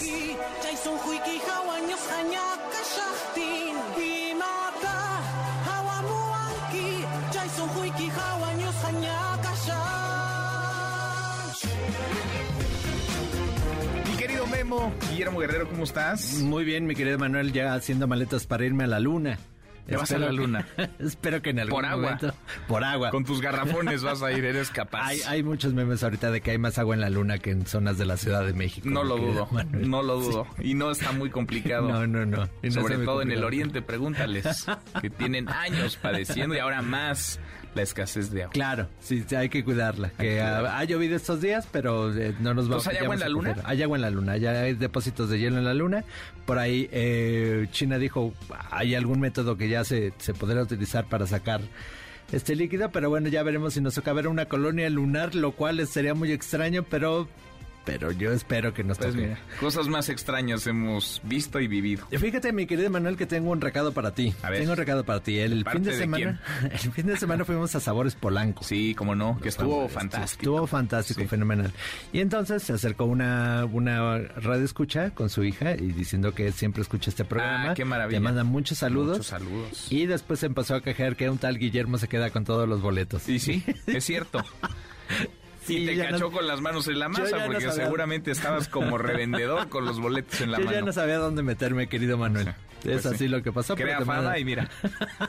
Lo pero te manda muchos saludos. Ah, un saludo grande. Muchas gracias por acompañarnos todas las tardes. Gracias. Y entonces, para que ya no vayan a decir, pues tengo unos boletos para regalar, mi querido Manuel. Qué bueno. Aladín, que ya es nuestra función especial este jueves. Sí a las 8 de la noche. Eh, los invitamos que nos acompañen. Tenemos un pase doble para que nos acompañen. ¿Un pase doble? Dos pases El otro lo tienes tú. Qué bárbaro. y también tenemos para una obra de teatro nueva, Las desventuras del, del Doctor Panza, este fin de semana en el Teatro Varsovia. Escriban a premios arroba mbs.com y díganos un grupo de los que van a estar en este festival de K-pop que va a estar en la Ciudad de México. Lo acabamos de decir en la cápsula. Está muy fácil. ¿Tú bailas K-pop? Yo bailo de todo, mi de querido todo, Tú, bailo. Al ritmo que te pongan, tú te no mueves. Sé no sé si bailo muy bien, pero, pero, pero bailo. Pero te mueves, te contorsionas. Claro que sí. Gracias, Memo. Gracias, Manuel. Guillermo Guerrero, ahora con 10, pausa, volvemos, volvemos a más. Siga a Manuel López San Martín en redes sociales. Twitter, Facebook y TikTok. M. López San Martín. Continúa con la información con Manuel López San Martín en MBS Noticias. Ya estamos de regreso. MBS Noticias con Manuel López San Martín. Continuamos. La hora y cuarto es eh, martes, ahí le llevamos martes 28 de marzo, revisamos las redes, cómo se mueven las cosas en Twitter. Caemos en las redes. No fue su celular, no fue tampoco su computadora, tendencia el hashtag Twitter, porque está fallando desde esta mañana, de acuerdo con el sitio Down Detector. El 65% de las fallas reportadas son porque no se puede iniciar sesión, 26% tienen problemas con el sitio web, 6% tienen problemas con la aplicación Twitter. Entonces, fallando, se mueve el nombre de Marcelo Ebrard, el canciller, respondió de esta manera, como lo va a escuchar, a la oferta que le hiciera Claudia Sheinbaum, la jefa de gobierno, le invitó a estar en su equipo de trabajo en caso de ganar la presidencia. La jefa de gobierno invitando al canciller, invitando a Marcelo Ebrard a sumarse a su gabinete. Le preguntaron una presentación de su libro a Ebrard y esto, y así contestó. Yo le agradezco, qué, qué tierno, ¿no? este, pero bueno, entonces yo lo que diría es, a mí me encantaría que estuviera también, por ejemplo, en alguna, algún cargo del gabinete que podía encabezar. Y yo creo que nos hace falta un poquito de humildad, la gente todavía no vota. Esperemos que la gente decida y veamos qué sucede, pero le agradezco el gesto de, de, de amistad. Qué, qué, tierna, dice el canciller Marcelo Ebrard sobre la propuesta de la jefa de gobierno Claudia Sheinbaum. Humildad, pues la gente todavía todavía no vota. Hablando de Claudia Sheinbaum, anunció que la Guardia Nacional se va del metro, iniciará su retiro del sistema de transporte colectivo. Adrián Jiménez, Adrián, ¿cómo estás? Muy buenas tardes. ¿Qué tal? Buenas tardes, Manuel Auditorio. Así es, dos meses y medio después de haber desplegado a más de 6.000 elementos de la Guardia Nacional en el metro de la Ciudad de México, la jefa de gobierno Claudia Sheinbaum anunció su retiro gradual. En conferencia de prensa, la mandataria capitalina confirmó que la salida de la Guardia Nacional se debe a que el robo de cable que afectó el funcionamiento del metro al inicio del año ha ido a la baja en las últimas semanas. Explicó que serán efectivos de la policía bancaria y también de la policía auxiliar los que se mantienen en estas labores de vigilancia en las instalaciones del sistema de transporte colectivo. Vamos a escuchar sus palabras.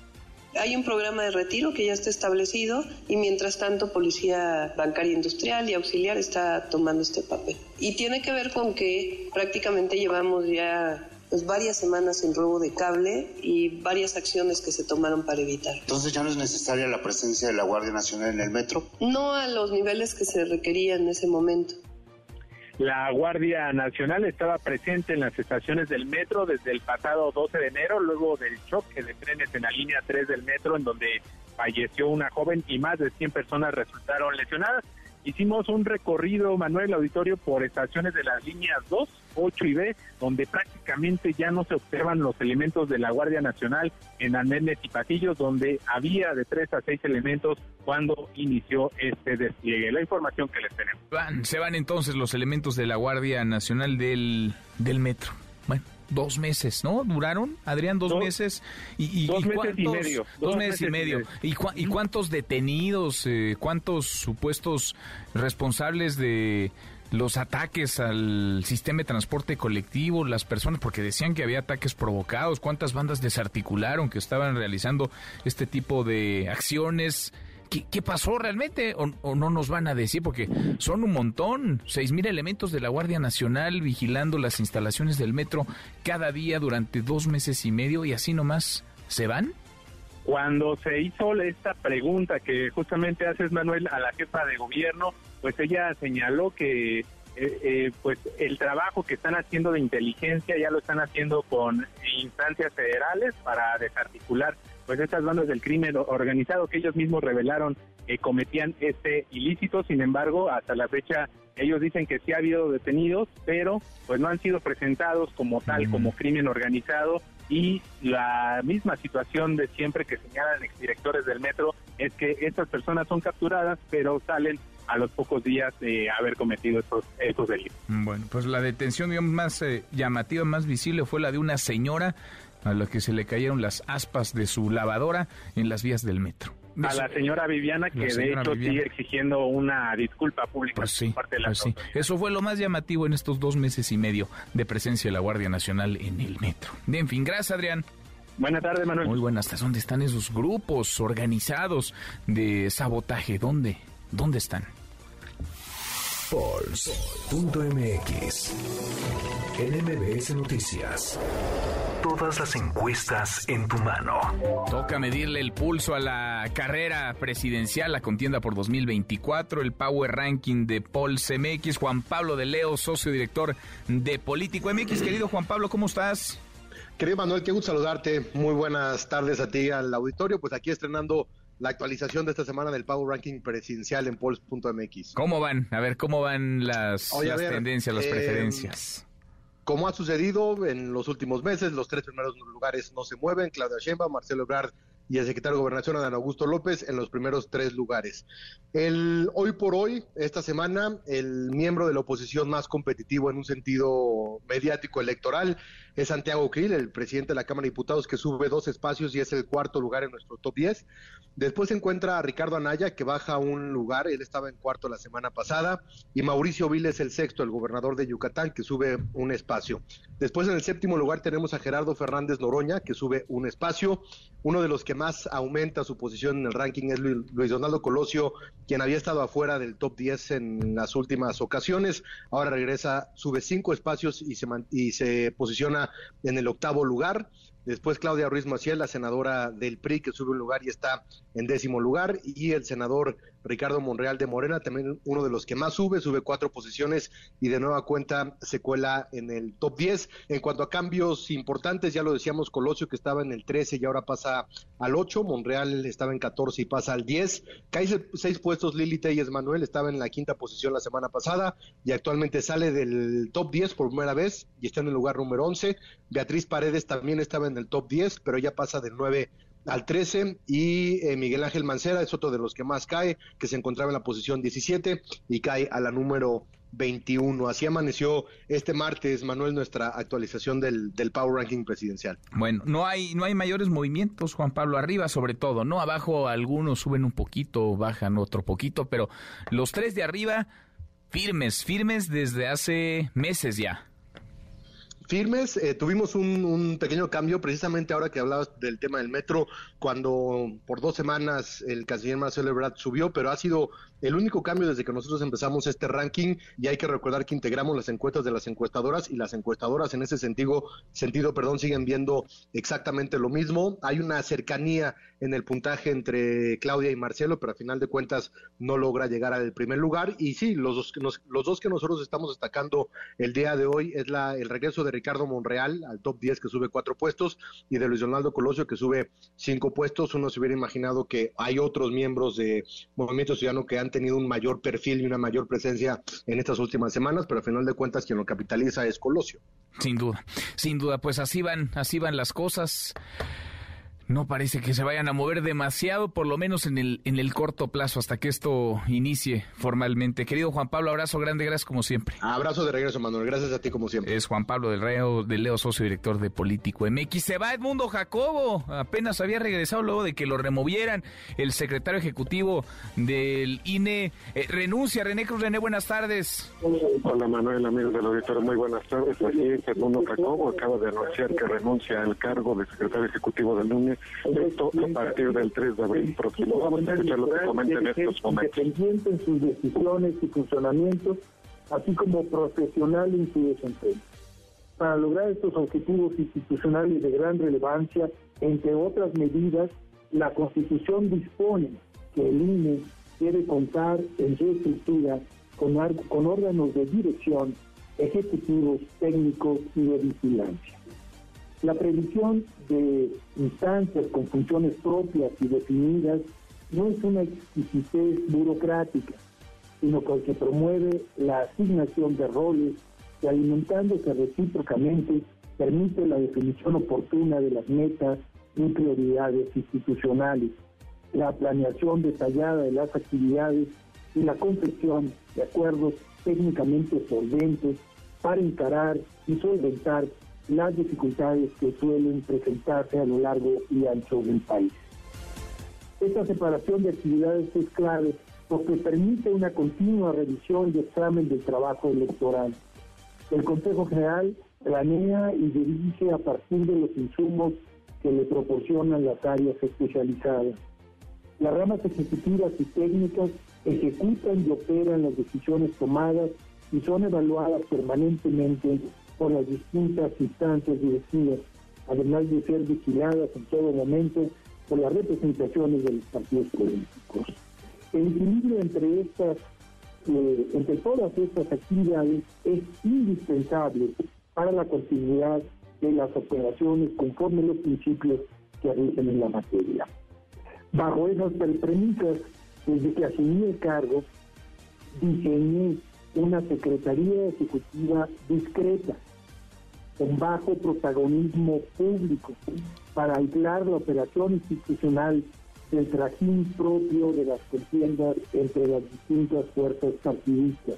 En fin, para evitar la politización de las actividades técnicas y ejecutivas del instituto, que por definición y de acuerdo con la organización administrativa establecida por la Constitución, deben atender a criterios estrictamente.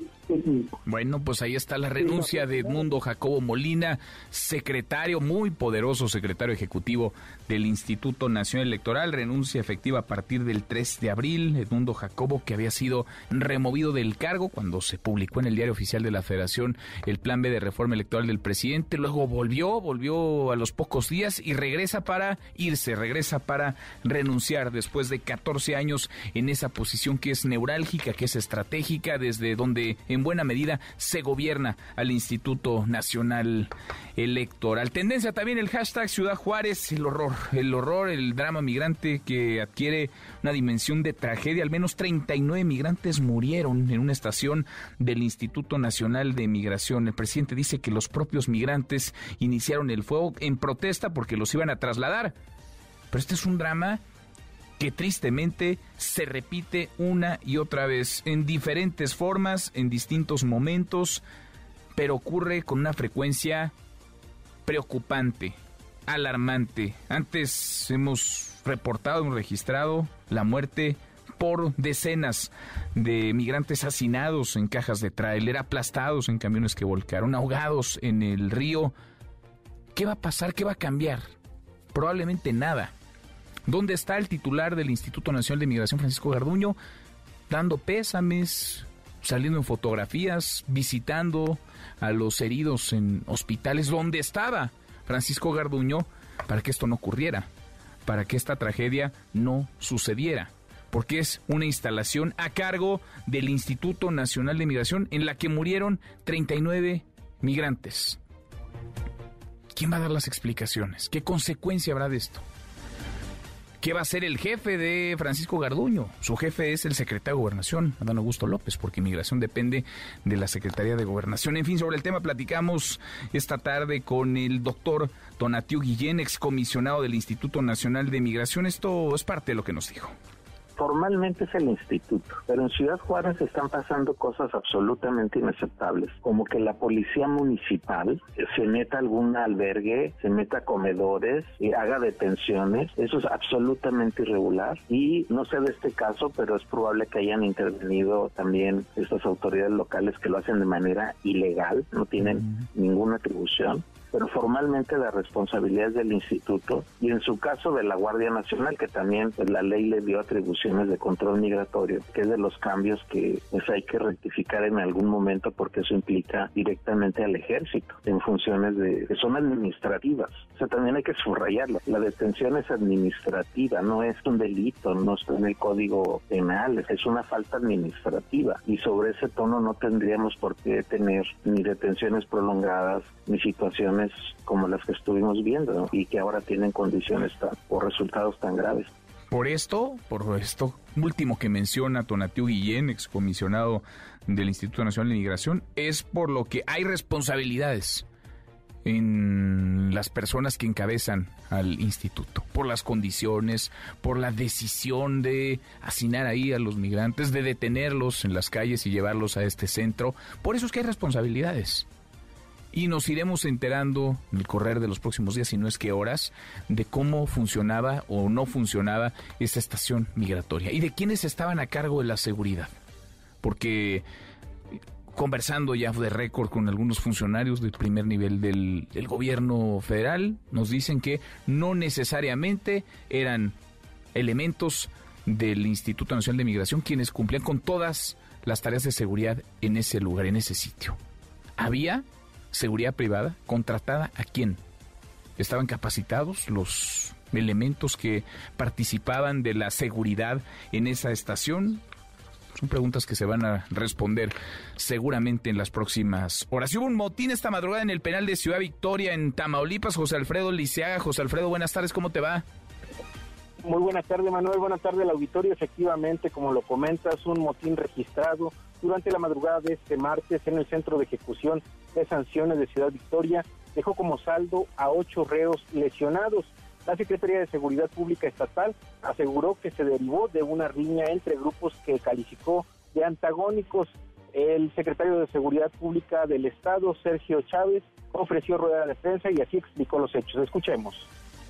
Hoy aproximadamente 3.35 de la mañana se suscitó un desbordamiento del personal que integra los módulos 4 y 5 con el personal que integra los módulos 1 y 2. Esto es por la disputa que existe de los grupos antagónicos de nuestra frontera. A raíz de eso resultaron 8 lesionados, 4 que fue necesario trasladarlos al hospital y 4 que permanecen en la Uno de esos 8 que lamentablemente está grave con una lesión por arma de fuego.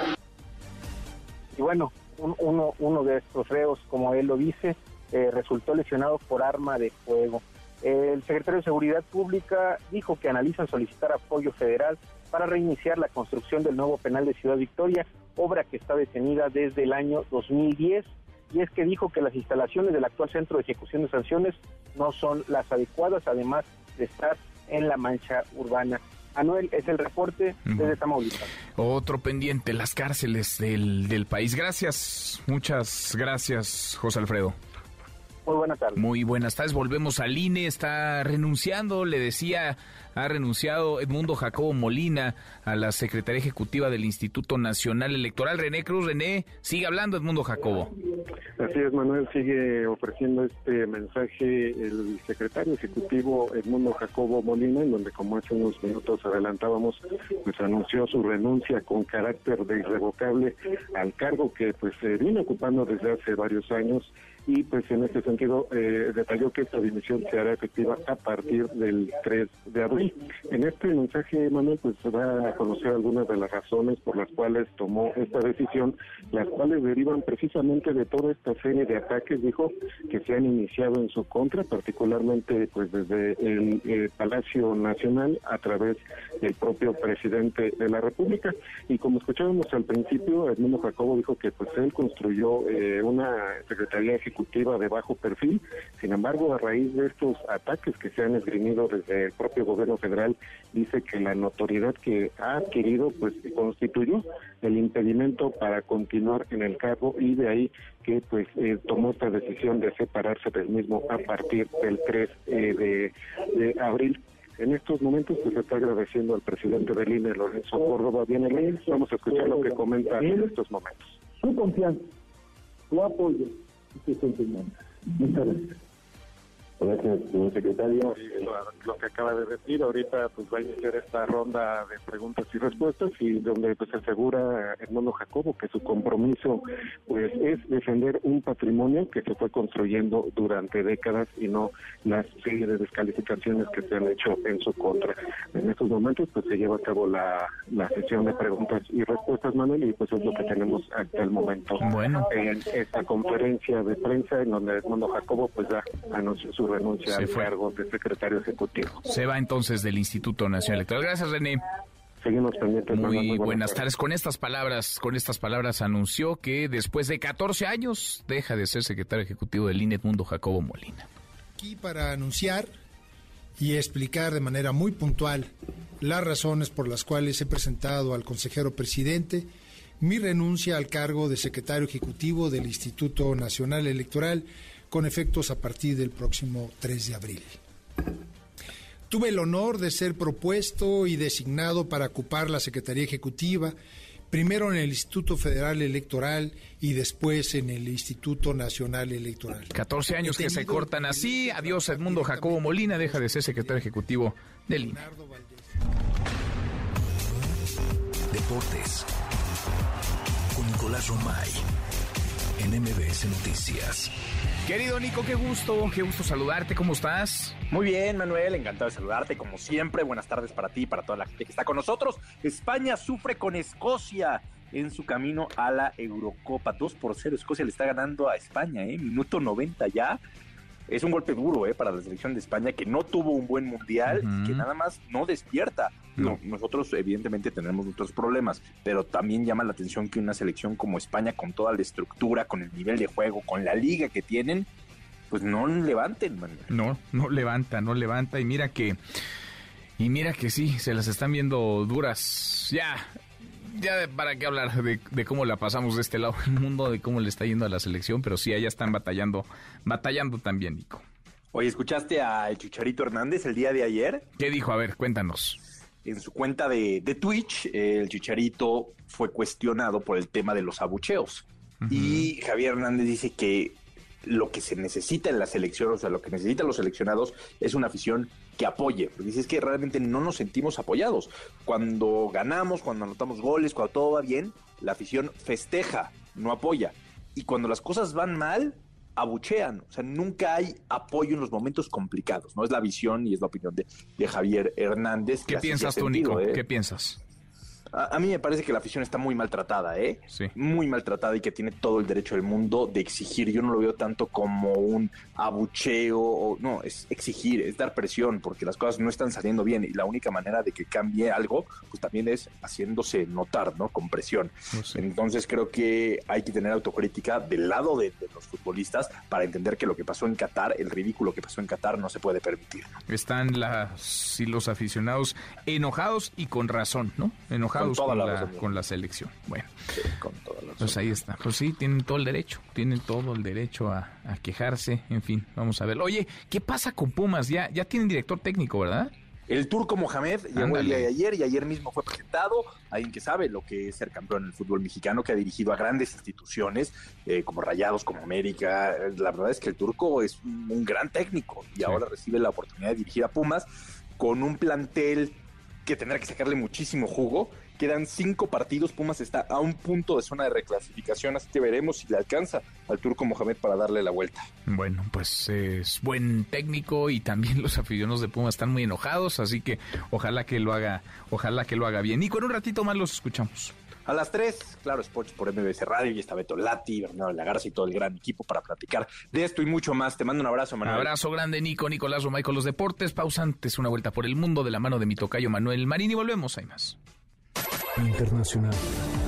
Inglaterra y Alemania entregó ya los tanques Challenger a Ucrania para hacer frente al ejército ruso al este del país. El canciller alemán Olaf Scholz confirmó la entrega. Dichos tanques han sido la manzana de la discordia con Rusia, ya que su capacidad para disparar misiles con uranio empobrecido han sido tomados como pretexto por Rusia para amagar con enviar armas nucleares a Bielorrusia. La voz del canciller. La respuesta es sí. Entregamos tanques Leopard como habíamos anunciado.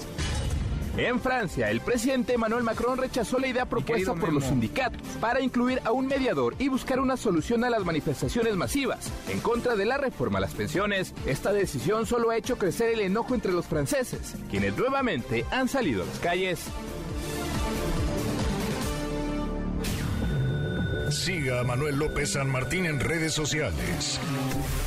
Twitter, Facebook y TikTok. En el López San Martín. Continúa con la información con Manuel López San Martín en MBS Noticias. MBS Noticias con Manuel López San Martín. Continuamos. Seguimos, cruzamos la media ya 20 para la hora. Hemos venido platicando de esta tragedia, de este drama en Ciudad Juárez. Al menos 20, 39 migrantes murieron en un, en un incendio, en un una estación migratoria del Instituto Nacional de Migración. Estaban protestando, los tenían ahí retenidos. Corrió el rumor de que los iban a deportar o los iban a mover, entonces eh, protestaron más, incendiaron un colchón, es la versión oficial. El fuego se propagó, murieron 39, 39 de ellos, un tema doloroso, un tema preocupante, una crisis creciente que no desaparece con discursos. Las autoridades de México, pero también de otros países, no han estado a la altura para tratar de apaciguar las cosas, para contener lo que ocurre, para delidiar políticas públicas que transformen esa realidad. Y mientras tanto seguimos contando tragedias, seguimos acumulando historias de muerte, de vida, pero sobre todo de muerte. Nora Bucio, Nora, buenas tardes, ¿cómo te va? Así es, Manuel, te saludo con muchísimo gusto. De la misma forma, el auditorio, pues nos encontramos en la Plaza Giordano Bruno, que se ubica en la esquina de las calles de Londres y Roma, en la colonia Juárez de la Ciudad de México.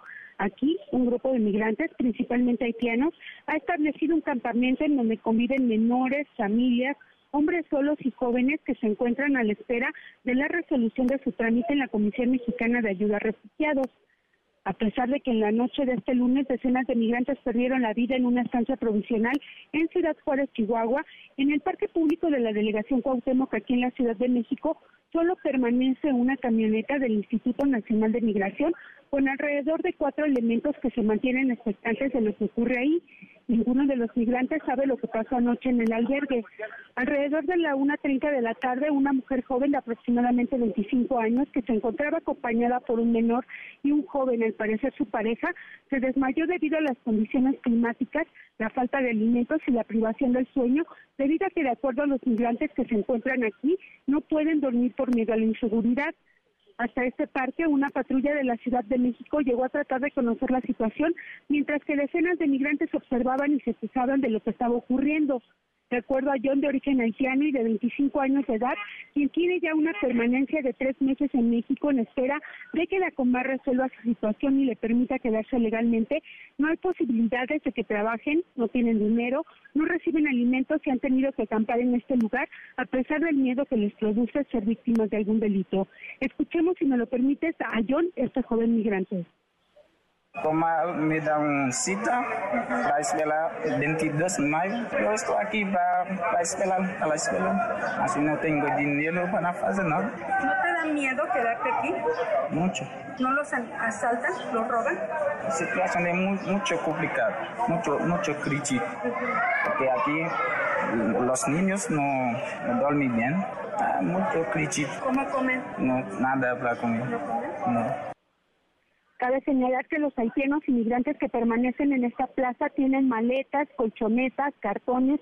Algunos privilegiados cuentan con casas de campaña y permanecen en espera de la resolución de su trámite migratorio, que para la mayoría, Manuel, significará tratar de llegar a Estados Unidos y otros establecerse en este país. Manuel, la información. Gracias, muchas gracias, Nora.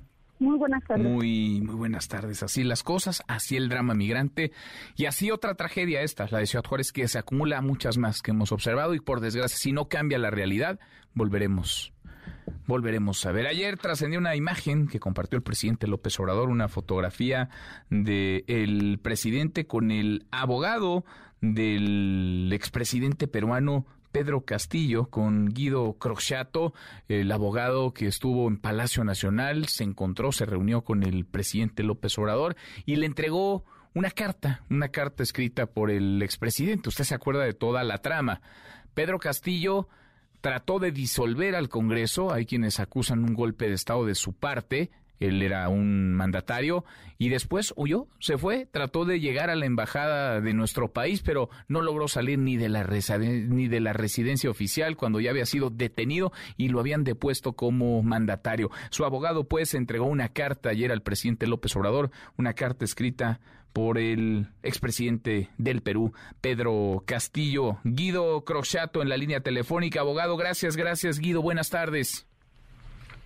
Buenas tardes, ¿cómo estás? Gracias a vos por la entrevista. Gracias por platicar con nosotros. Una carta escrita por el expresidente Castillo entregada al presidente López Obrador que dice que dice qué, abogado, que pide qué.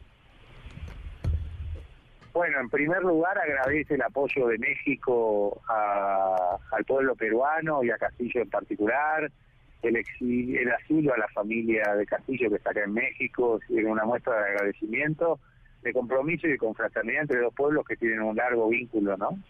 El peruano y el mexicano. Y después contarle cuáles son sus proyectos a nivel eh, de estrategia jurídica de la defensa, ¿no? Y transmitirle, pero sobre todo es una, esa carta es un abrazo al presidente López Obrador y un agradecimiento a todo el respaldo que López Obrador le dio a Castillo en el primer momento, cuando en el 2021 una cumbre de la CELAC Castillo vino solo a México, en un ambiente que él era ajeno, era un maestro rural, y López Obrador desde el primer momento lo apoyó, lo acompañó, le, le hizo saber cuáles eran las políticas sociales mexicanas que podían favorecer a los sectores más humildes del Perú. Y ahora López Obrador no le quita el cuerpo a la situación del Perú y se lo pone en defensa de la democracia, los derechos humanos y la reivindicación de los sectores más humildes del Perú, ¿no? que son los que han votado a Pedro Castillo. Ahora, ¿cómo está el expresidente Castillo? ¿Cuál es su situación? ¿Cuál es su condición en la cárcel donde se encuentra en el Perú? Bueno, la situación procesal es ilegal, es decir, Castillo fue vacado, destituido en forma irregular, no respetando el debido proceso. Ese es el aspecto técnico. El aspecto político, el Castillo fue destituido porque no negociaba con determinados intereses. Entonces no era cómodo para esos sectores que lo querían afuera del poder y por el momento lo han logrado. Castillo está en una prisión con en Barbadillo, en las afueras de Lima Capital, eh, pero expectante porque él sabe que la situación que padece es una injusticia y eventualmente esto va a terminar y habrá un nuevo capítulo político en Perú, ¿no? Ahora, el presidente López Obrador, ¿qué, ¿qué, le dijo, abogado? ¿Qué le dijo ayer? ¿Qué puede hacer México más allá de lo que ya ha hecho hasta ahora? El asilo, la protección la familia del, del expresidente. ¿Qué más puede hacer México? Bueno, México en este momento tiene un papel protagónico en América Latina y está recuperando una impronta ejemplar para toda la región en defensa de la democracia y los derechos humanos, el respeto a los procedimientos democráticos y jurídicos. Eh, así que en primer lugar lo que México hace eh, no es poco, que es alzar la voz en defensa de la democracia en el Perú, los derechos humanos eh, en Perú eh, recuperar eso, hablábamos con el presidente ayer, ¿no? que esto no fue siempre así, pero hoy México recupera su mejor impronta en materia de política exterior, la Cancillería mexicana está haciendo un gran trabajo, y eso me parece que puede profundizarse y ser continuado, y esa es la idea del presidente López Obrador, ¿no? Es decir, que hay iniciativas a nivel político y después hay iniciativas a nivel jurídico, y ahí hace falta un trabajo coordinado entre la comunidad internacional de presidentes que apoyan a Castillo, como López Obrador, Petro, Arce y otros presidentes, eh, la presidenta de Honduras, y la defensa jurídica técnica que está que está a mi cargo en este momento, ¿no? Como le expresó Castillo en la carta López Obrador. México y cualquier país puede hacer mucho cuando defiende la justicia y la democracia. Tienen un montón de recursos los gobiernos eh, de nuestros países, tienen estructuras diplomáticas que pueden ayudar muchísimo cuando se activan. Lo importante es que funcionen bien, ¿no? Y en México están funcionando bien, por suerte. Bueno, pues eh, ahí está el tema, la situación del expresidente Castillo y la cercanía que hay afectiva y políticamente entre él y el y el presidente el presidente López Obrador. ¿Le, ¿Le contestó la carta? ¿Le mandó decir algo el presidente López Obrador? Yo estoy en Argentina, bueno, ahora estoy en México yendo a un congreso jurídico en Roma, en el Vaticano, eh, y luego voy a estar en Francia y en Italia. Es decir, que no no no tenía en este momento no tengo posibilidad de comunicarme con mi defendido. Eh, yo entiendo que Castillo recibirá algún mensaje de López Obrador de la manera que encuentre el presidente de México, pero seguramente no va a ser a través de mi persona porque no estoy en el Perú. Mm, bien. Pues abogado, gracias, gracias por platicarnos de lo que ocurrió y actualizarnos el estatus del, del expresidente, su situación, su condición en una cárcel del Perú. Gracias, muchas gracias por estos minutos. No, gracias a ustedes. Muchas gracias. Un saludo. Es Guido Crochato, abogado del expresidente del Perú, Pedro Castillo. 10 para la hora. Pausa. Volvemos. Hay más. Redes sociales para que siga en contacto: Twitter, Facebook y TikTok. M. López San Martín. Continúa con la información con Manuel López San Martín en MBS Noticias. Ya estamos de regreso. MBS Noticias con Manuel López San Martín. Continuamos. Seguimos la hora con 53, volvemos a Ciudad Juárez, Chihuahua, Armando Corral. ¿Cómo van las cosas allá después de esta tragedia, la horrible tragedia, la muerte de 39 migrantes, aunque el alcalde de aquella ciudad habla ya de 40 personas fallecidas en el incendio en una estación migratoria del Instituto Nacional de Migración? Armando, buenas tardes otra vez.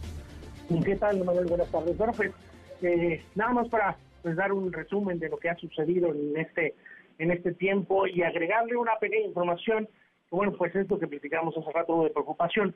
Bueno, te resumo un poquito, este, durante la noche de ayer, este madrugada de hoy, se registró un incendio en el interior del Instituto Nacional de Migración, ubicado en las inmediaciones del puente Estanto Lerdo, dejando como saldo aproximado 39 personas sin vida y decenas de lesionados. Fue desde las 10 de la noche cuando trabajadores de migración hicieron llamado a las autoridades este, tras haber sido expulsados del interior de las oficinas del Instituto Nacional de Migración por un grupo de migrantes que se amotinaron eh, en protesta para no ser deportados. Aquí cabe hacer la anotación, este, bueno, pues el personal, ah, cómo se fue sin poder o sin abrir las puertas donde estaban los migrantes. Los informes preliminares reportan que, se, el incendio comenzó en área de hombres, por lo que no hubo mujeres eh, ni menores lesionados. Entre esta alerta acudieron elementos de protección civil y la Secretaría de la Defensa Nacional Guardia Nacional nos acudieron a atender y rescatar al mayor número de personas que se encontraban en riesgo, ya que, bueno, pues como se comentaba, las rejas donde estaban estas personas eh, resguardadas o detenidas estaba bajo llave. Decenas de unidades de rescate comenzaron a atender a los lesionados que fueron trasladados eh, en estado crítico a diferentes hospitales de la ciudad. Bueno, pues el Instituto Nacional de Migración dio a conocer que se trata de siete colombianos, un ecuatoriano, doce salvadoreños 28 guatemaltecos, 13 hondureños, 12 venezolanos, todas las víctimas, tanto las mortales como heridos. En este hecho acudieron autoridades del Consejo Estatal de Población, autoridades migratorias y derechos humanos. de investigación quedó a cargo de la Fiscalía General de la República, por lo que las autoridades locales eh, no dieron información hasta el día de hoy. Por su parte, el presidente municipal, el señor Juan Cruz Pérez Cuellar, lamentó que se dieran estos hechos derivados de esta situación migratoria y comentó desde un inicio se instruyó a los bomberos y rescate que daron todo el apoyo. Vamos a escucharlo. Algo que se motivó por alguna especie de amotinamiento ahí, eh, por alguna inconformidad, porque probablemente serían trasladados. Insisto, es, son, son datos especulativos. Sabemos también que la Fiscalía General de la República estará haciendo su investigación. No, lo que vimos, estamos dispuestos a ayudar. Sin embargo, ayer en la mañana se comentó que va a ser el gobierno mexicano el que va a estar eh, apoyando para el tratado. Lo más actual que se ha dado hasta este momento es que los migrantes se han manifestado y bueno pues muchos de ellos con molestia ante esta situación asegurando que bueno pues el próximo paso va a ser de nueva cuenta apostarse en las inmediaciones del río Bravo para buscar el apoyo o que autoridades de la ONU busquen eh, o les den la atención que ahora necesitan. Mm, bueno. Qué cosa. Armando, gracias. Muchas gracias. Gracias. Cualquier actualización estamos al, pendiente. Estamos al habla, claro que sí. 39 personas murieron. ¿Y dónde están? ¿Dónde están? Ya no hablemos de las explicaciones o justificaciones. ¿Dónde están las renuncias? ¿O los despidos? ¿O se va a quedar impune? Este asunto, esta muerte, estas muertes, como otras tantas, han quedado en la absoluta impunidad. Ya pero nos vamos, revisamos lo último de la información. En tiempo real. ONU pide investigación exhaustiva sobre muerte de migrantes en Ciudad Juárez. El Heraldo de México. Presidente López Obrador pide a los diputados darle mayores facultades al ejército para vigilar el espacio aéreo. Estados Unidos anuncia aumento en el precio de la visa americana. Italia devuelve 43 piezas arqueológicas a México. Con esto cerramos, con esto llegamos al final. Gracias, muchas gracias por habernos acompañado a lo largo de estas dos horas. Soy Manuel López San Martín. Se quedan con Nicolás Romay, de Marca Claro. Nos vemos como todas las noches a las 10 por ADN 40 y acá nos encontramos mañana, mañana que será tarde de miércoles. Pásela, pásela muy bien, ya casi es viernes. MBS Radio presentó Manuel López San Martín en MBS Noticias.